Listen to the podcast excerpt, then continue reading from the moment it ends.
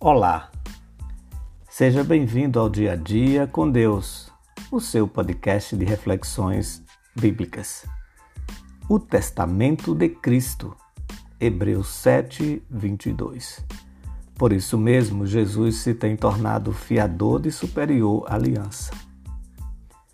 A aliança entre Cristo e seus filhos é semelhante a um testamento também nesse sentido de que ela se torne efetiva e um caminho é traçado para colocá-la em execução unicamente por sua morte, como o apóstolo observa ocorrer com um testamento entre os homens, pois um testamento só é confirmado no caso de mortos, visto que de maneira nenhuma tem força de lei enquanto vive o testador.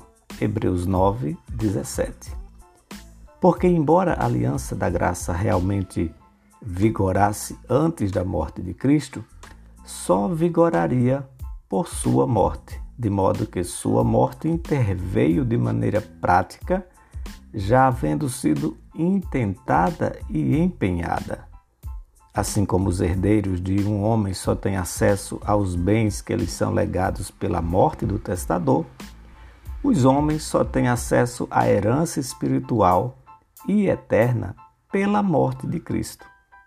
Se não fosse por sua morte, eles nunca teriam nem poderiam tê-la obtido. Por isso mesmo, Jesus se tornou fiador de superior aliança.